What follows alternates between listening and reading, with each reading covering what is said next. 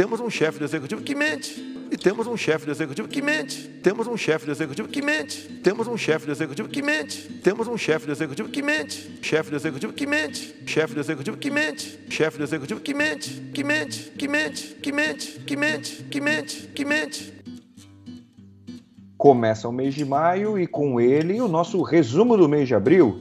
Mês complicado, mas quem não é nem um pouco complicado, absolutamente transparente, é o meu querido amigo Tiago Petrin. Fala Felipe, fala pessoal que está ouvindo a gente, é sempre um prazer falar com você, com o Ramon também, mas infelizmente não pôde participar hoje, e tentar elucidar um pouco o cenário político para a galera que ouve a gente. Tá gostoso, não tá?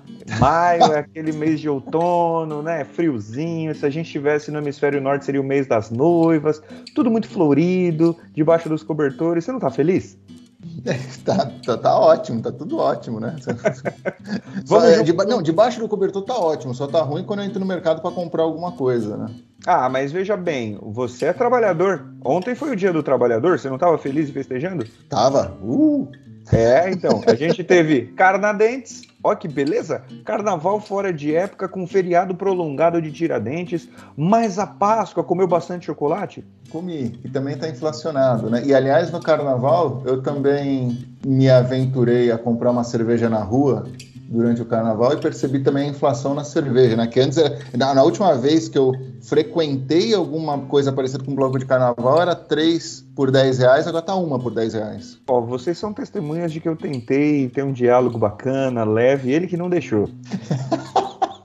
Então, se você não deixa, vamos falar do dia da mentira. Ah, né? vamos. Já que a gente está aqui na internet, mídias alternativas e tal. Aliás, vamos começar de uma que o povo vive me cobrando, eu só lembro de falar no fim.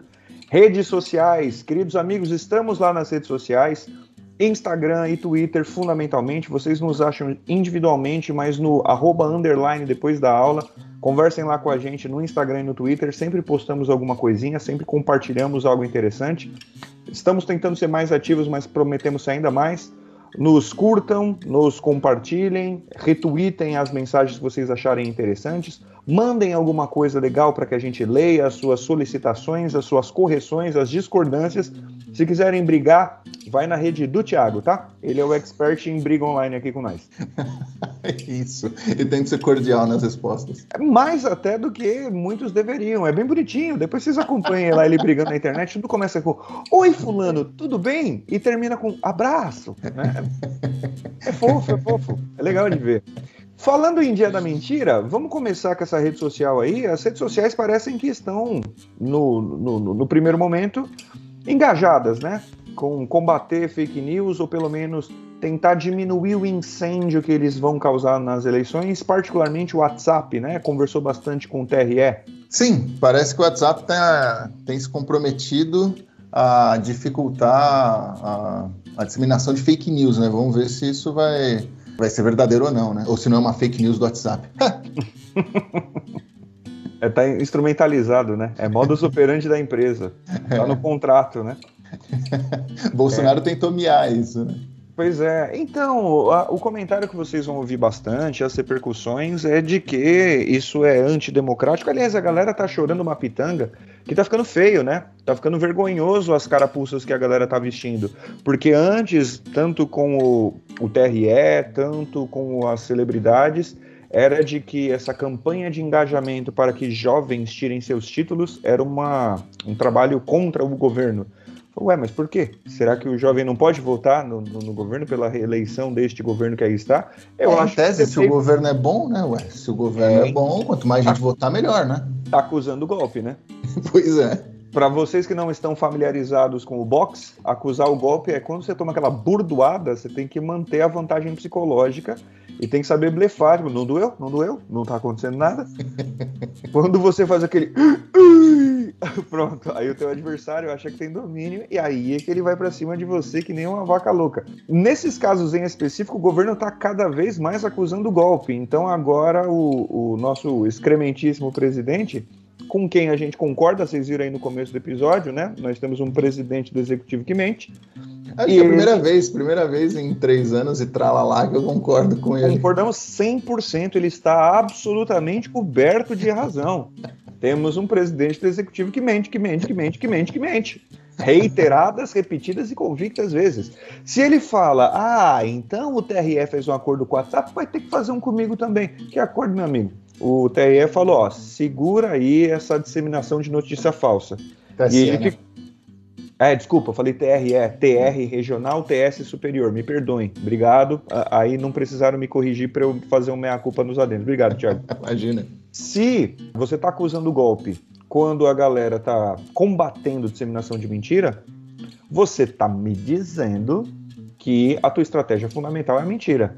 Olha quem diria. É, e é muito interessante, né? Que cada vez. Bom, eu sei disso, você sabe disso, a grande maioria das pessoas sabem disso, mas cada vez fica mais claro que o Bolsonaro age da seguinte forma: eu acuso os outros daquilo que eu sou, né? Então, quando ele fala, ah, é, estão tentando tirar a liberdade de expressão das pessoas, quem tenta tirar isso é ele, por mais confuso que possa parecer, porque ao mesmo tempo que ele fala que todo mundo pode falar o que quiser e entenda-se todo mundo, as pessoas que concordam com ele, que apoiam ele, as pessoas que não concordam com ele se protestam numa beira de estrada, ele pede para a polícia prender. Indo mais longe, não falando de fake news, mas, por exemplo, quando teve o atentado a ele, quando o Adélio deu a facada nele, né? Ele disse que o Adélio tinha que apodrecer na cadeia. Disse isso várias vezes, vira e mexe e tenta reabrir o processo. Quando morreu, não sei se você se recorda, em 2018, morreu um professor de capoeira, uhum. que era apoiador do, do Haddad, era contra o Bolsonaro. No dia né? da eleição. No, no dia, dia, da eleição. Por, por conta de um desentendimento político, ele foi assassinado e o Bolsonaro disse o seguinte: é, as pessoas exageram na, nas reações. Então, o cara que deu a facada nele e ele nem morreu, ele quer que apodreça na cadeia. O outro, apoiador dele em tese, que matou o capoeirista, ele só diz que as pessoas exageram. Então, o Bolsonaro é assim. Quando é para apoiar ele, as pessoas têm liberdade de falar o que quiser, é um crime contra a liberdade de expressão você tentar frear fake news, não faz nem sentido isso. Quando é contra ele, ele já tenta prender, o Augusto Aras é, tenta processar jornalista. Então é o modus operandi desse governo, né? Não nos esqueçamos também do quanto tem sofrido a publicidade, os discursos artísticos, o cinema, a literatura, né, todos os veículos de imprensa. Os dois grandes filmes deste ano, ou vamos contar do final do ano passado e deste ano, né, as grandes produções Marighella, dirigido pelo Wagner Moura, e Medida Provisória, dirigido pelo Lázaro Ramos, a galera tentou de tudo para que o filme simplesmente não fosse exibido. Isso inclui a perda de documentos, né? É, aquela, aquela perdi, não sei como conseguir. Aquela, aquela perda marota, né? Que é... vai, se você procurar bem, você vai encontrar no lixo. Isso, exatamente. Mas é, é, interessante a gente notar esse respeito que nós temos aqui um cidadão chamado Tiago Petrin, que é muito verdadeiro, que gosta muito de lidar com a verdade e eu posso provar. Sabe por quê? Porque eu tenho aqui um print do dia 25 de novembro de 2019. E não é nudes. Veja... E não é nudes. Não, eu tenho esses também, mas não é esses que eu vou compartilhar, não. Ramon, um abraço, tá? o Ramon vive censurando as nossas, as nossas imaturidades aqui. E não ouça áudio no. no Isso. Aliás, conselho que a gente dá pro Ramon, para todo mundo, não seja juvenil, gente. Áudio de WhatsApp você escuta na orelha ou com fone, ok? Isso, isso é uma verdade irrefutável, é uma verdade indissolúvel. É Mas a, a que eu me referia, falando sério agora. 25 de novembro de 2019, Thiago Petrin me mandou a seguinte mensagem: Se há uma coisa que eu acho que está acontecendo de bom, é que tenho percebido um diálogo entre alas progressistas que antes se achavam extremos opostos. Não sei se serão formadores de opinião a ponto de mudar, mas há uma esperança nisso. E agora o mês de abril nos demonstrou oficialmente, antes era especulação, era uma tendência, era uma hipótese muito provável, agora é fato. Lulinha com Geraldinho. Dois anos e meio depois, hein, rapaz? Que coisa, fiquei muito feliz, cara, quando a gente pegou esse print. Falei, olha, não é que, que eu tava enxergando alguma coisa aí?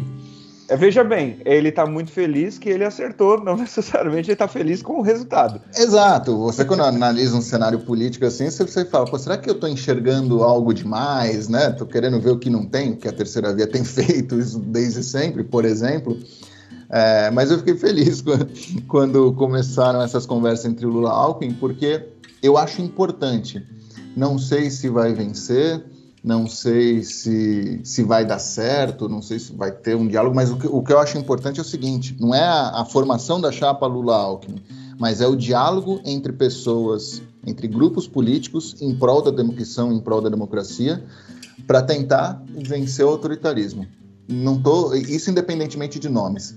Então, se você falar para mim, você acha importante essa chapa Lula-Alckmin? Eu acho. Eu acho fundamental para a democracia. É, vença ou não vença, né? eu acho importante. E o Alckmin, no, na filiação dele ao PSB, e quando ele foi confirmado vice na chapa do Lula, ele fez um discurso para mim muito sereno, muito sereno. Até, abre aspas para ele até.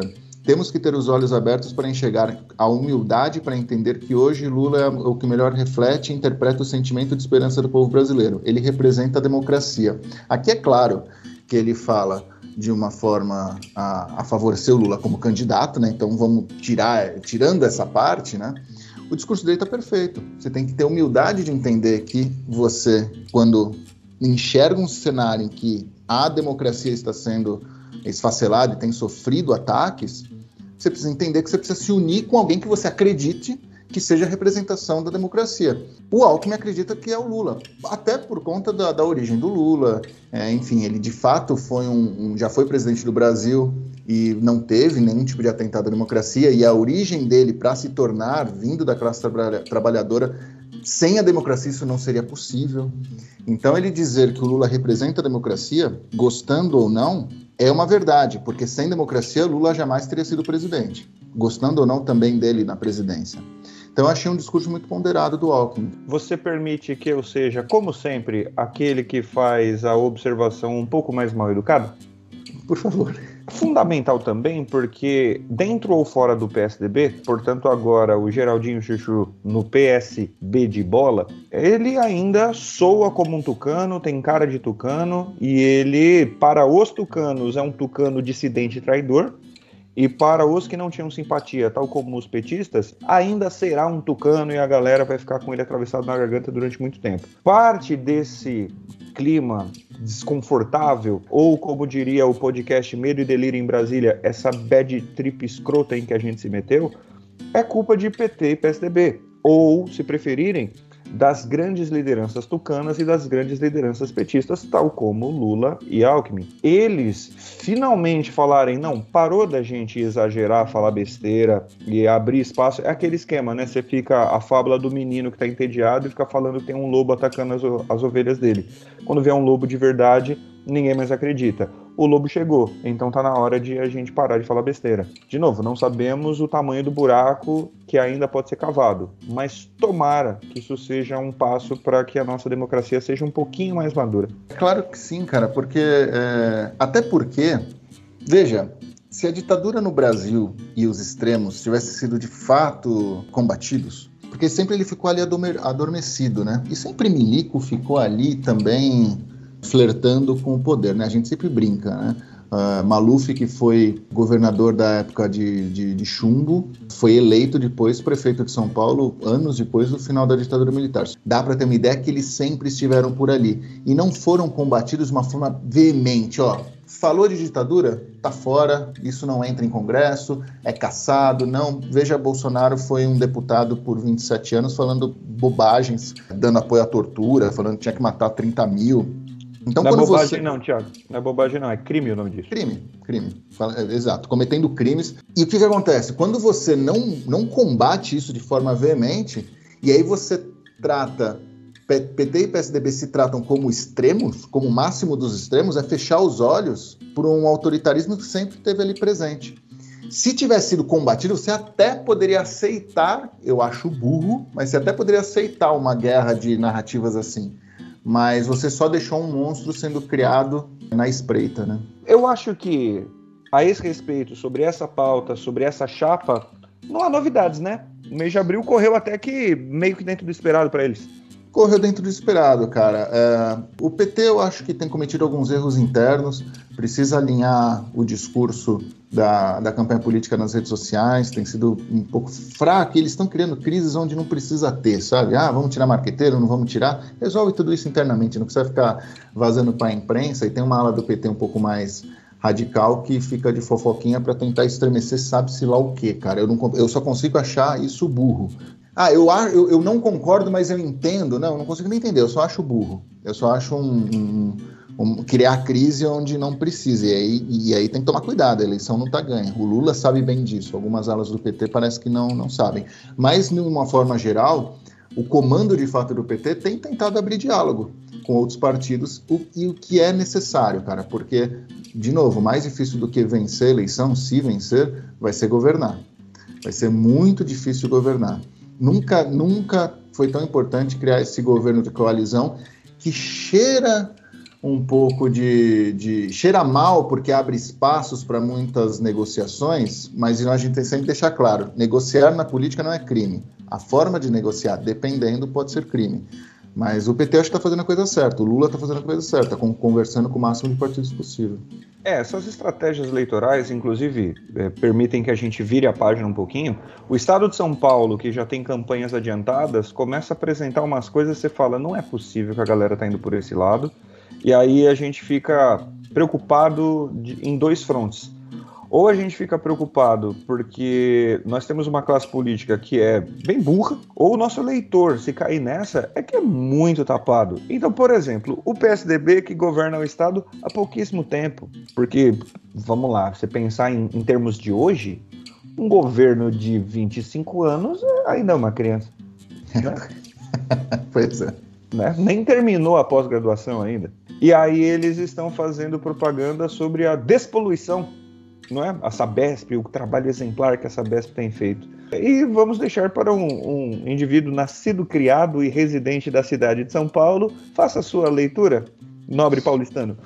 Cara, eu, quando eu vejo essa propaganda, eu fico indignado, porque fala assim, nossa, 500 mil residências agora têm esgoto tratado, e você vê o, o, Rio Pinheiro sendo despoluído. Eu falo, mas peraí, há 25 anos já, já eram vocês ali. Então vocês estão, na verdade, resolvendo um problema que vocês criaram lá atrás. Ou eu estou ficando maluco? é aquilo. Você é um piromaníaco incendiário e um bombeiro. Um bombeiro, é. Olha lá como eu sou competente. Eu, eu causo o problema e eu resolvo. Eu sou multitarefa. É, você pode, poderia começar assim, finalmente a gente fez isso. É, exatamente. finalmente eu estou literalmente limpando o que eu sujei. E ainda no estado de São Paulo, nós temos um indivíduo, prestem muita atenção nele. Ele foi. Ele ganhou seu protagonismo quatro anos atrás, porque ele estava ali no time, fazia parte, um indivíduo chamado Márcio França, um nome forte também do PSB, que neste momento é o partido de Geraldo Alckmin, portanto, é o partido que apoiará a candidatura do Lula. Mas é engraçado, porque Márcio França, em São Paulo, ele ganhou o status de anti-Dória. Não importa que ele era vice do governador do PSDB, faz de conta que isso não existe. Por quê? Porque o eleitor ele é personalista. Então o Dória, como a gente até falou aqui no último episódio tratando do, do da política, o Dória dinamitou as pontes dele, né? Tocou com armas nucleares as pontes dele. E aí o que acontece é que o Márcio França ele ganhou muita simpatia dos bolsonaristas, particularmente dos militares. E agora o cavalo de batalha dele para a campanha é ser contrário às câmeras que monitoram o trabalho da PM. Curiosidade, para quem talvez não seja de São Paulo, essa tendência provavelmente vai começar a ser discutida em todos os estados do Brasil. As mortes caíram na vertical depois que a PM de São Paulo começou a operar com câmeras durante todo o, o período. Só que curiosidade, tá? As mortes incluindo DPMs. Exato. É, é, é, uma. Chega a ser ridículo, cara, você dar uma declaração dessas, porque a, a, justificativa é mais patética ainda, porque ele diz que o policial fica constrangido em agir porque ele está sendo filmado. O número, não só o número de mortes de, de, de pessoas, né, de civis, uh, diminuiu, como o número de policiais, e não houve o aumento da criminalidade. Você pode, isso até justificaria ser, bom, os caras não estão agindo, mas o crime está correndo solto. Não, também não houve um aumento. E o número de prisões também não mudou o número de prisões também não mudou. Ou Porque seja, você pode até imaginar que o policial ele vai ser conivente com algum crime, porque vamos, eu tô, tô fazendo um exercício de imaginação empática, tá? Então o policial, porque sabe está sabe se filmado, não reprime o crime com medo de que o criminoso reaja, ele seja impelido a usar da força e tendo usado da força venha a ser punido. Mas os números não demonstram que uh, o combate ao crime diminuiu. O combate ao crime continuou com os números esperados. O que mudou foi ocorrência com morte. Repetindo, de criminosos, de civis, por exemplo, em bala perdida, então não criminosos civis, e DPMs, ou seja, é como a galera do, do, do, do, do business gosta de falar, é um win-win situation.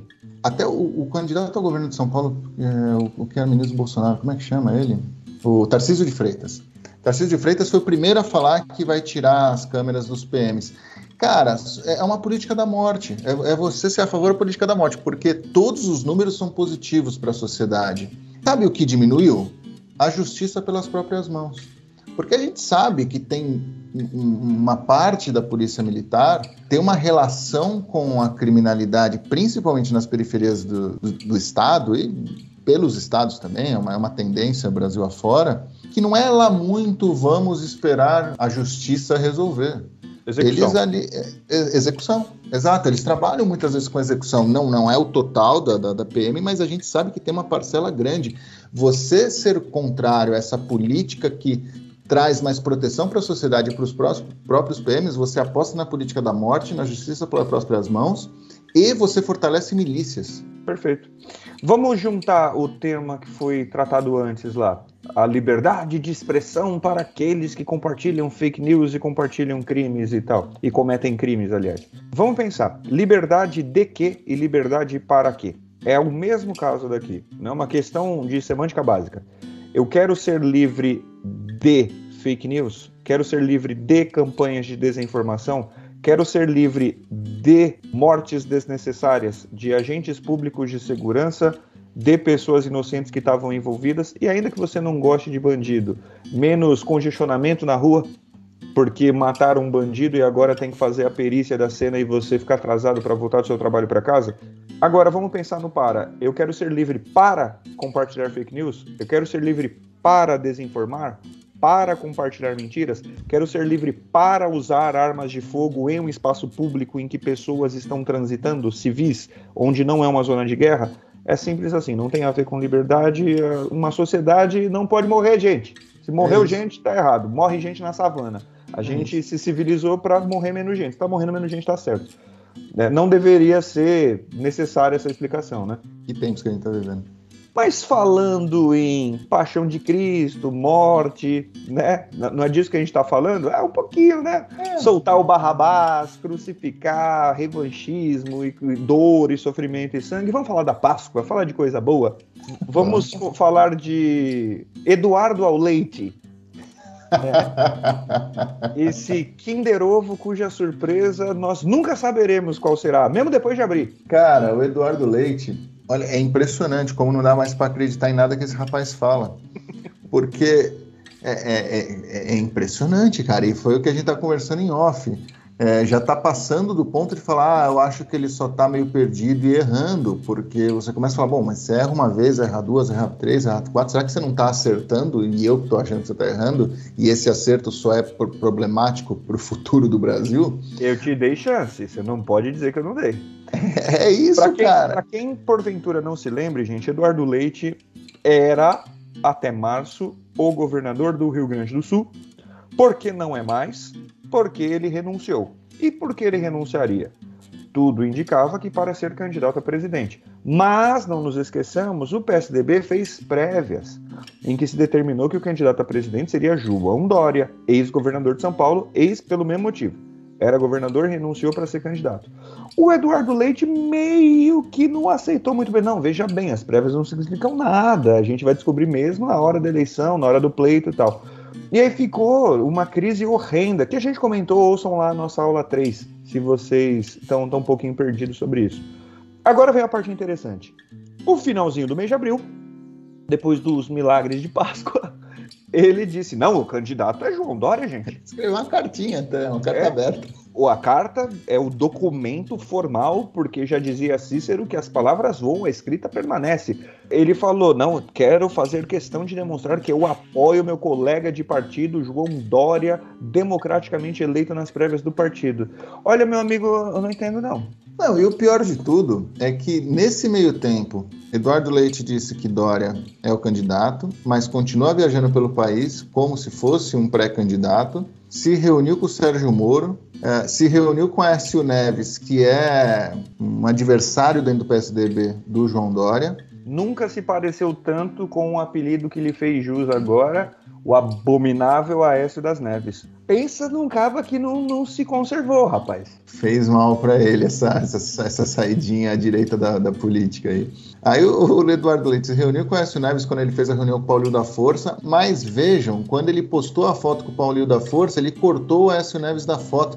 Então ele até tá, ele, ele dá um pedalo, inclusive no cara que é o amigo dele, que, que tá dando força para ele no partido. Não dá para acreditar nele em nada. E agora surge um boato que ele pode se candidatar à reeleição no Rio Grande do Sul, sendo que ele falou que nunca se candidataria à reeleição. Ele falou que é um erro da democracia a reeleição. Aliás, eu vou, vou parafrasear o raciocínio dele. É importante frisar, ele está certo, tá? Ele disse repetidas vezes que a reeleição é o seguinte: você tem o primeiro ano de governo, que é de botar a casa em ordem.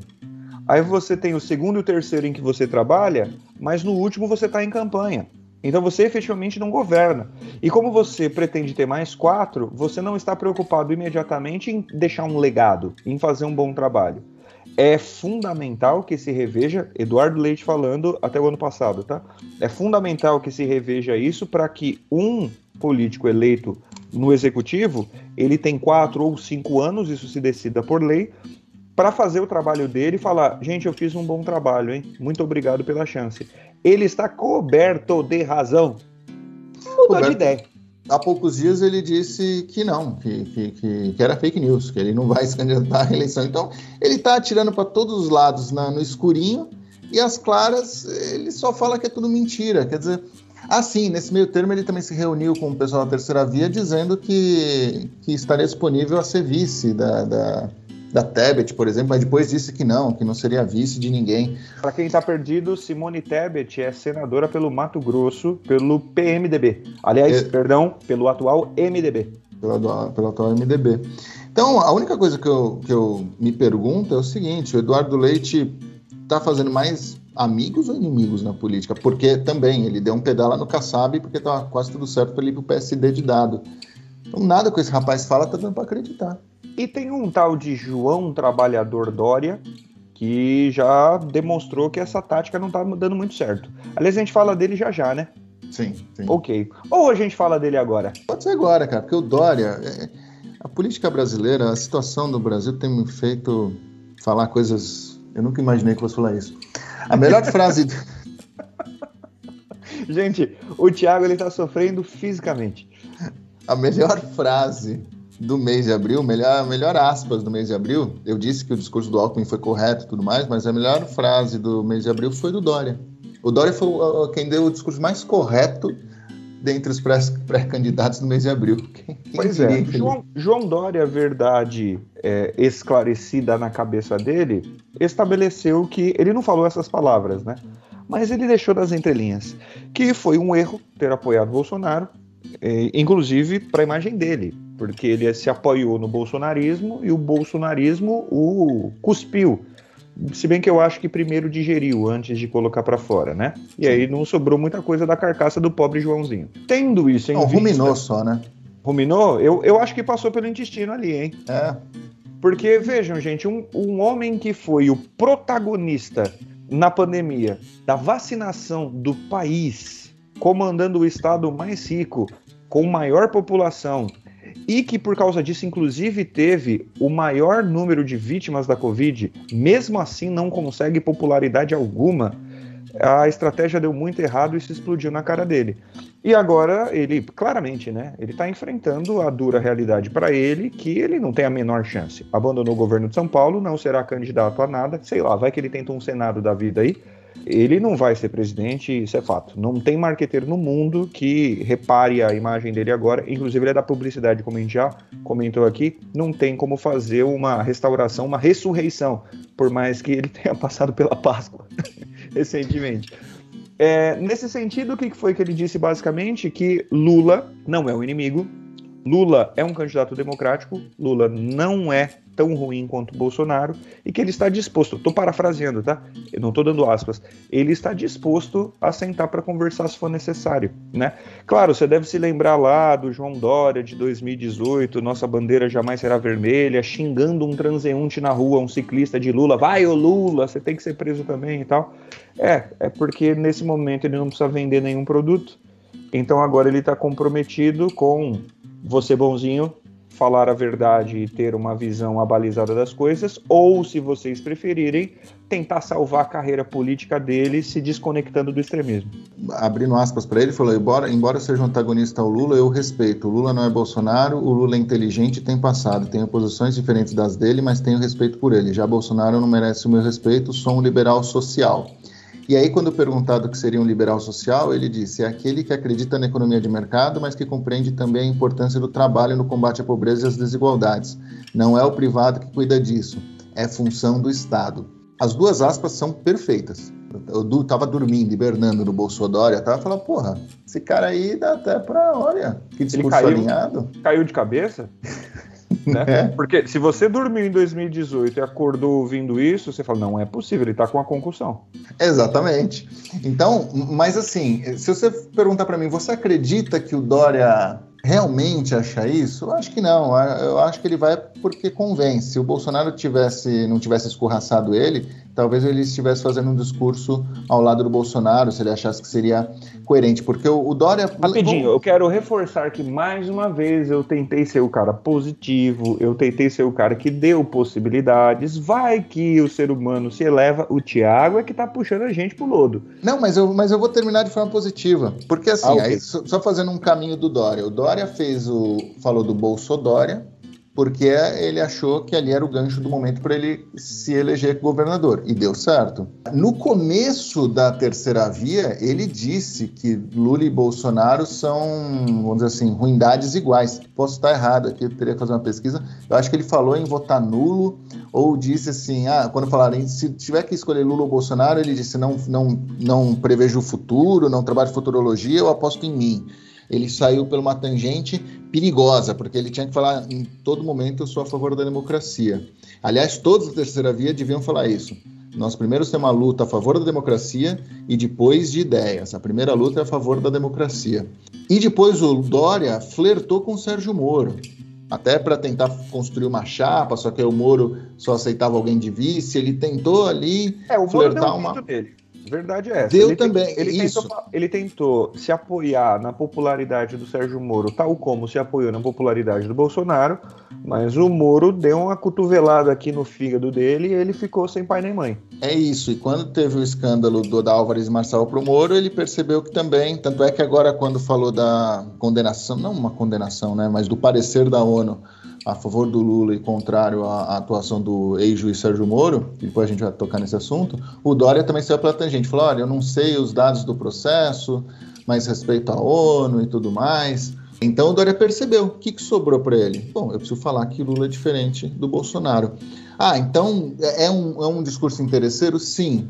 Mas é um discurso correto? É. Eu tenho que aplaudir isso. Ele está sendo político. Ele foi das outras vezes político também, acho sujo, acho que ele abriu mão de um, de um discurso democrático muitas vezes para apoiar Bolsonaro em 2018, reviu isso, por interesse ou não, ele está com o discurso correto. Eu não posso falar, não, não vem com esse discurso para cima de mim. Não, tá certo, cara. Continue com esse discurso, pelo menos.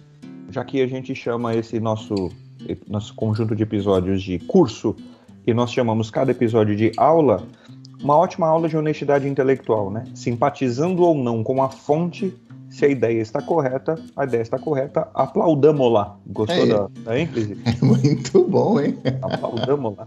É isso. É, já que nós falamos de dois indivíduos aí pertencentes à tal terceira via, que está com dificuldade de emplacar, vai que emplaca. Quero perguntar a você, meu nobre colega, você falou de bloquinhos de carnaval. Essa terceira via, que até agora é um carnaval de Parintins ou um carnaval do sul de Minas. Ninguém é de ninguém, você não sabe o que é cachorro lambendo boca de gente, o que é gente lambendo boca de cachorro, o que é gente lambendo boca de gente. Ele vira uma sapucaí, ele vira um desfile organizadinho, com alegoria, com tempo no relógio. Cara, se virar um desfile da Sapucaí, vai ser aquele desfile que vai perder um monte de ponto. Porque é isso, atrasou o relógio, a evolução não foi bem feita, criou buraco na, na avenida. Vai ser uma tragédia. O carro alegórico não passou na, na marquise, pegou fogo em alguma coisa. Porque Sérgio Moro já era para ele, né? Ah, cara, o Sérgio Moro é uma figura patética. Eu acho que eu vou reforçar isso a cada aula. O Sérgio Moro é uma figura política patética. E ele também não tem fidelidade partidária alguma. E diz que por enquanto não é candidato, mas há um movimento de ele ficar ali escondidinho no União Brasil, Luciano Bivar falando que ele pode, ele, Luciano Bivar, pode ser um, um candidato à presidência, tentar construir uma chapa, porque na verdade, no final das contas, 45 do segundo tempo, ele quer emplacar o Moro. Isso já é tão, paté é tão patético quanto as figuras envolvidas, né? Então, eu acho que já era. Não tem a menor chance do Sérgio Moro emplacar. Olha, eu acho muito difícil, tá? É, o Sérgio Moro emplacar, porque o Sérgio Moro, assim como o Dória, de certa forma, o Dória pegou uma antipatia muito grande dos bolsonaristas, porque o Bolsonaro fritou ele a partir do momento que começou a, a governar, na pandemia ainda mais. E o Dória, por conta do Bolso Dória, a esquerda inteira pegou ranço. Com o Moro aconteceu algo semelhante. O Moro foi lá lamber bota do Bolsonaro, tentando puxar o tapete do Bolsonaro. O Bolsonaro ele pode ser tudo, mas não é burro. Percebeu isso e escanteou o Moro. E os bolsonaristas veem Moro como traidor. E traidor em política, por isso que o Eduardo Leite tem que tomar cuidado, traidor em política é algo muito grave. É, é muito sério. É o leproso, exatamente. E a esquerda inteira vê em Moro um, tem em Moro uma persona não grata. Então você fica ali espremido num corredor, que é o que essa terceira via tem sofrido mais ainda porque tem antipatias dentro dessas pessoas que em tese votariam na terceira via, porque não é uma, não é uma mistura homogênea desses eleitores, né? Por isso que a terceira via não consegue emplacar nenhum nome até o momento. Falando Mori... em nomes, você perdoa-me eu te cortar, mas eu quero fazer uma escada para você e você já emenda as duas. Porque esses nomes, vai, vai, aparecendo, vai pipocando gente, o pessoal fica sugerindo nomes que claramente não fazem sentido, mas é aquilo, né? Você tem fundo partidário envolvido, coisas que a gente já comentou. Nomes que pareciam fomentar algo. Sérgio Moro, por causa da herança do capital político da Lava Jato, que parece que está miado. João Dória parece que está jogando a toalha. Ciro Gomes, eu acho bom a gente falar por último, que desses todos parece aquele que ainda mantém um fôlego, e eu acho que esse vale a pena a gente comentar com um pouquinho mais de atenção.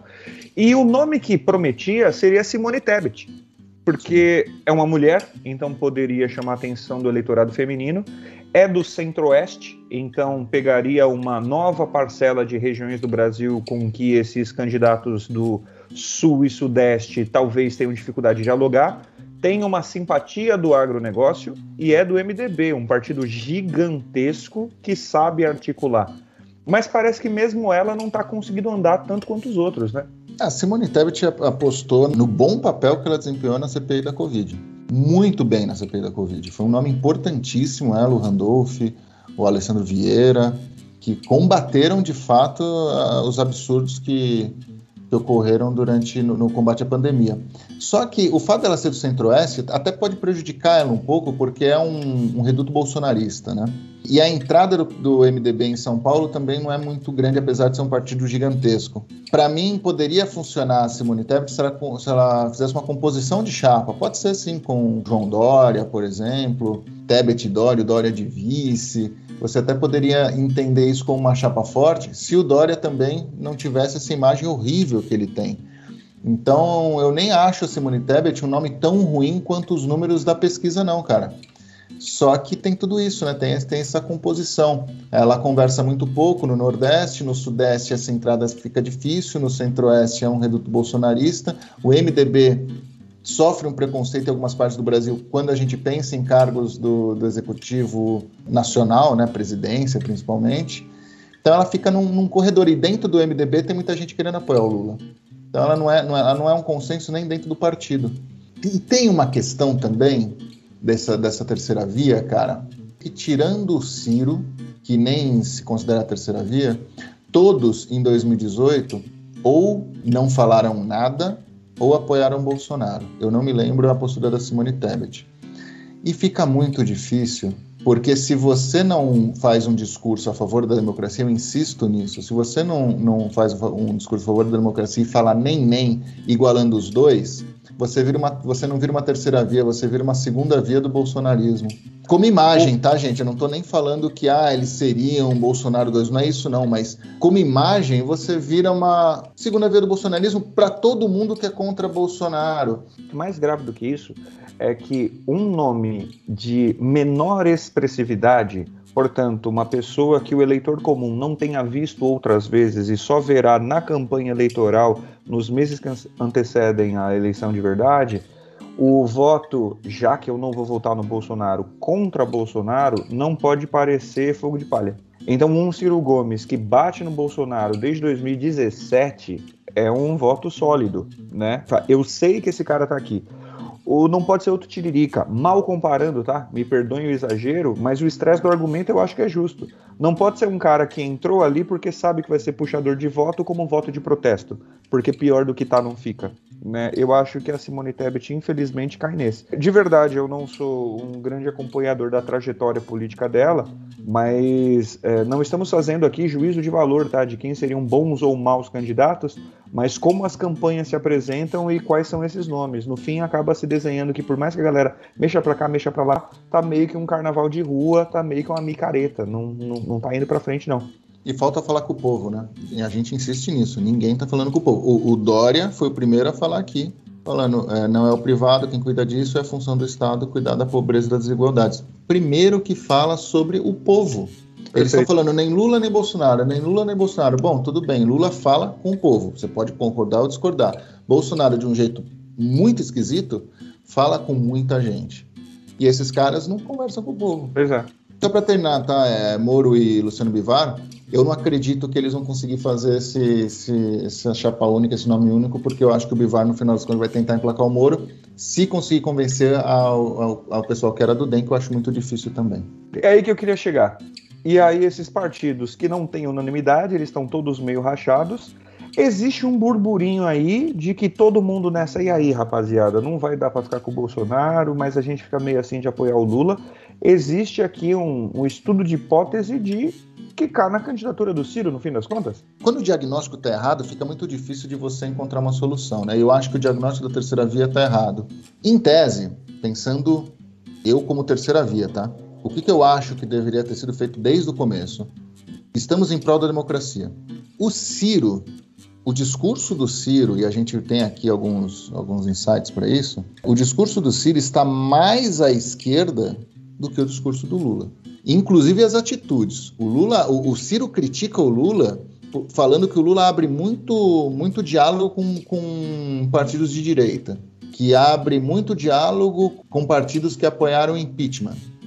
Bom, mas vamos lembrar quem apoiou o impeachment. Se o Lula não conversar quem apoiou o impeachment, ele vai ficar com quantos? Com, com, com, quantos partidos? O PT e quem mais, né? E o Ciro dá declarações como que ele vai convidar no primeiro dia de mandato ao vai convidar o presidente do Banco Central a se demitir. Não acho que sejam declarações que conversem com os partidos da terceira via. Inclusive o projeto eh, nacional do Ciro, eu li o livro dele, concordo com muitas coisas, discordo de outras tantas.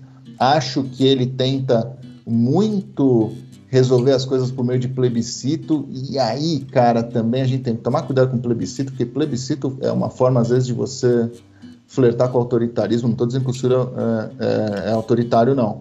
Mas eu acho que também resolver muito com plebiscito é um pouco driblar o Congresso que o povo elegeu. Então, tudo isso é um discurso muito mais à esquerda e muito mais com, com, que, que, combatido por, essa, por esse pessoal da terceira via do que o próprio discurso do Lula. Então, se, se eu fosse o pessoal da terceira via, eu falaria o seguinte: o Lula é um cara de diálogo, não é anti, contra a democracia, mas a gente já viu que não deu certo.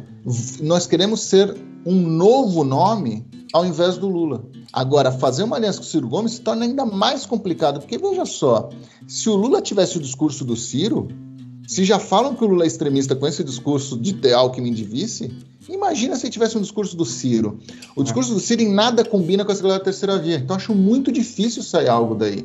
Eu vou tentar traduzir a, o, o, seu discurso aqui de uma maneira sintética. Você assina embaixo ou me corrige. Tá. Tendo em vista que quem pode ajudar a dar corpo na candidatura do Ciro é gente que nem é tão contra o Bolsonaro assim e nem seria tão contra o capital e a influência do lucro e do lobby assim, fica muito difícil que esse caldo do cirismo engrosse de verdade porque ele é um candidato que, estando certo ou não, não encontra apoio nos políticos tradicionais e nos partidos que poderiam dar mais apoio mais substancial e mais capital político e capital eleitoral para ele, é isso? É isso, cara. O Ciro, ele chama o impeachment da Dilma de golpe. Tá bom, o PMDB foi a favor, o PSL foi, né, o União Brasil, que agora é PSL com o DEM, o DEM foi. Bom, então ele não vai se unir com nenhum desses caras.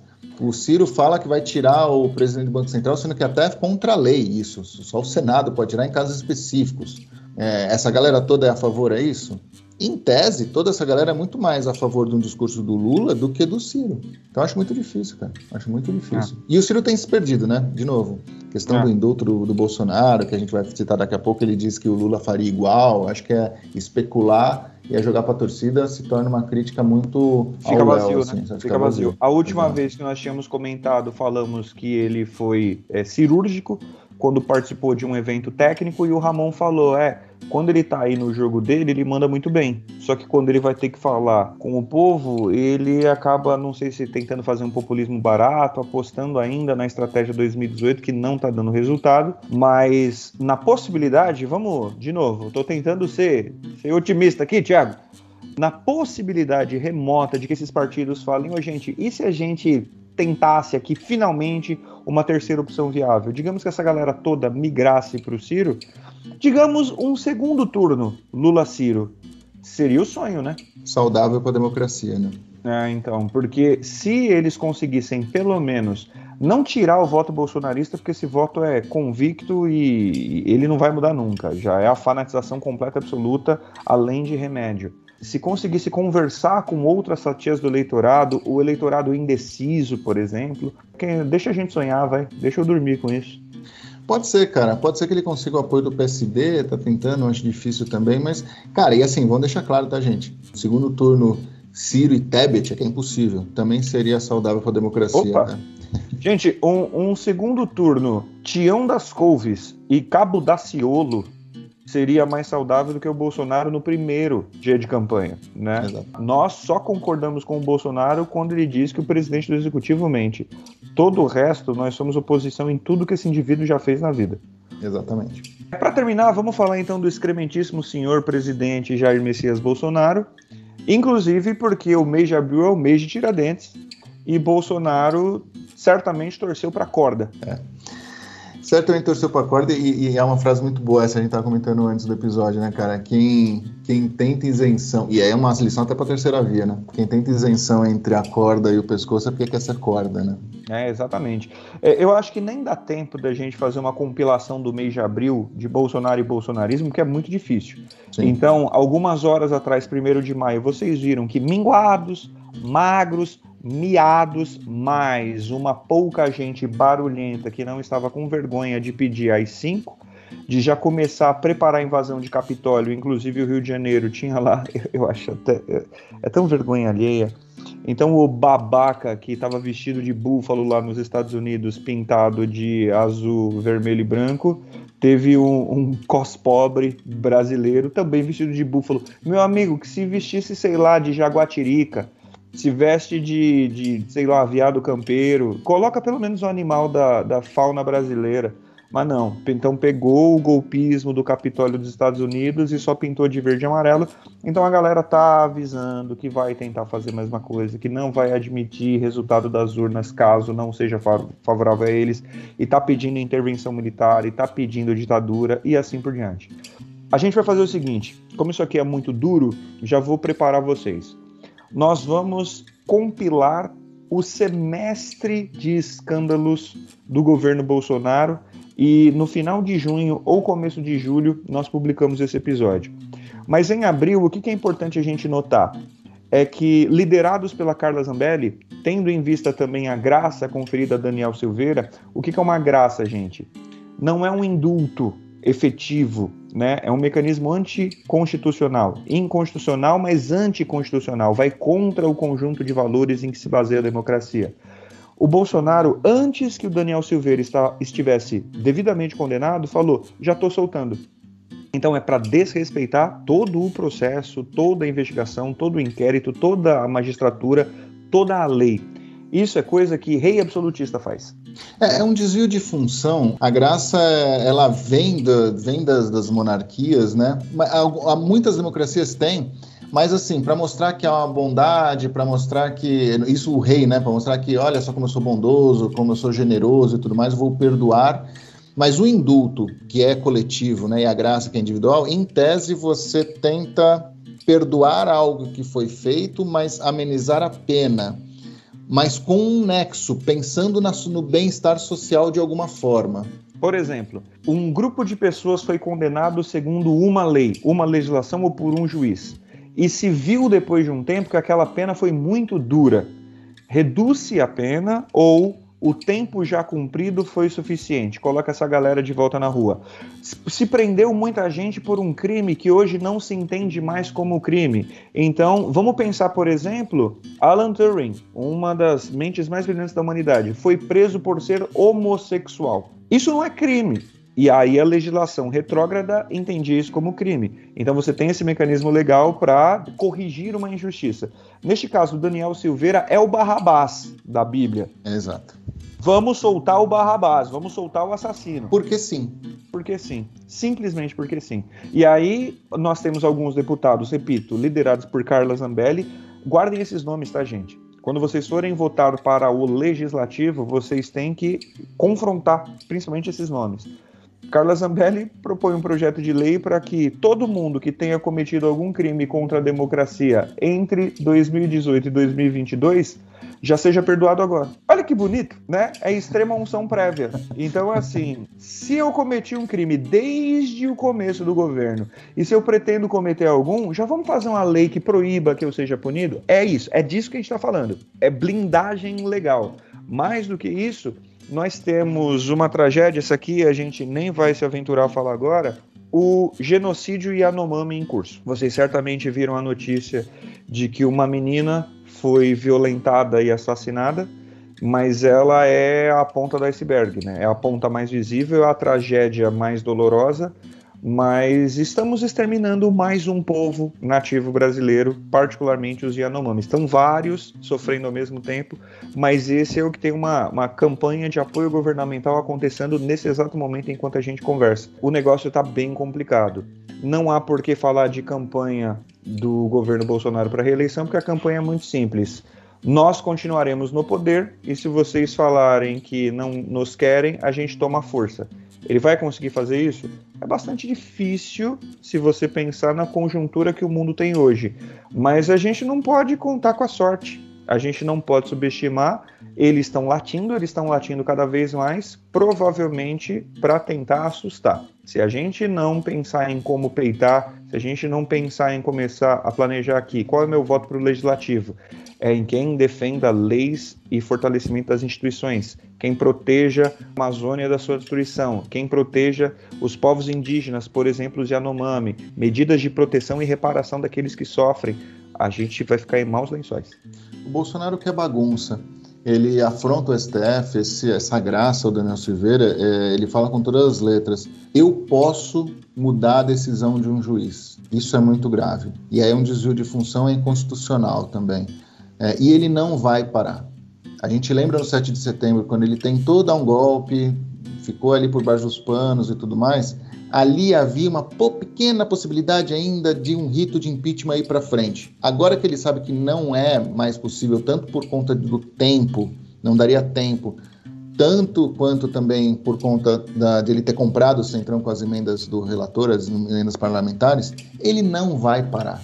Não, ele vai subir o tom o tempo inteiro e tende a piorar. A gente toma muito cuidado e esse cara tem muito voto. É menos pior que ele não vença e comece a latir e ameaçar do que, do que ele vencer pelo voto, viu, gente? Porque O Brasil não suporta mais quatro anos de governo Bolsonaro, gente, pelo menos a democracia como a gente conhece, tá?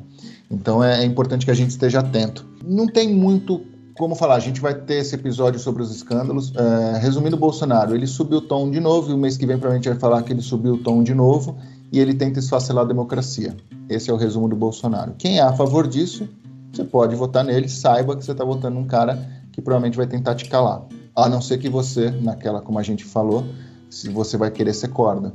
E aí, provavelmente, a gente não vai querer muito conversar com você. É, eu vou discordar do Thiago. Eu falei que ele estava querendo ser tragedista. Eu vou mudar. Se aqui no dia 2 de maio de 2022 você ainda está cogitando, não, eu acho que vale a pena votar no Bolsonaro, você é burro ou canalha. A gente precisa fazer uma campanha, tá, gente? Brasileiros que nos ouvem, burro ou canalha. Aliás, o que eu sempre falei: pessoas merecem respeito, ideias não. Bolsonarismo não é uma ideia, é um conjunto de crimes. Ah, mas a ideia também. Sim, existem crimes de ideias. Existem ideias que supõem que crimes sejam cometidos. Aí, cinco, crime. Extermínio de povo indígena, crime. Preconceito, crime. Violência, crime. Tudo isso é crime. Burro ou canalha. Se for burro, a gente perdoa e tenta educar. Canalha, com canalha não tem vez, não. Se é canalha, você está errado, nós não permitiremos que você fale, porque nós não toleramos canalice, não podemos ser tolerantes com o intolerável. E aí ficou esse clima de bosta. Fala pelo menos alguma coisa simpática aí pra gente encerrar. Cara, não é tão não é necessariamente simpático, mas acho que é uma vitória da democracia. A ONU deu um parecer, né? Um conglomerado da ONU, né? O Cristiano Zanin, advogado do Lula, a defesa do Lula tinha entrado com um processo na ONU falando dos, vamos dizer assim, dos exageros da, da do, Sérgio Moro, da 13ª Vara de Curitiba, no, no processo do Lula, né, que condenou o Lula. E a ONU deu parecer a favor do Lula. Não existe uma condenação ali, ninguém estava sendo julgado para ser condenado, mas teve ali uma decisão que foi a favor do Lula, dizendo que ele não teve os direitos de defesa contemplados. E isso é muito importante para a democracia, concorde ou não com a decisão, tá?